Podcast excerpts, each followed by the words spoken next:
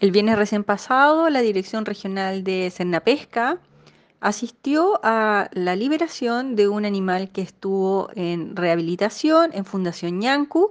Este es un pingüino de Magallanes. Este pingüino había sido rescatado de la zona de Reñaca, donde personal de carabineros lo llevó a Fundación Ñancu en coordinación con el servicio.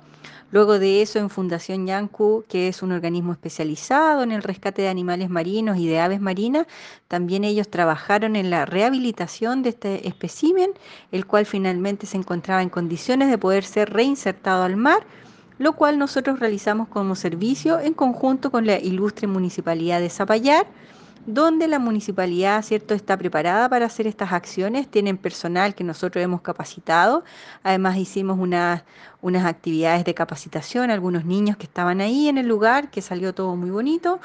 Y estamos muy agradecidos también de este trabajo en conjunto, que está en el marco también del trabajo que el municipio hace de información y educación ambiental, de gestión ambiental y de seguridad, la seguridad que tiene que haber en las playas y de la convivencia que tiene que haber junto con otras especies. En el fondo también el rescate de especies marinas es muy importante.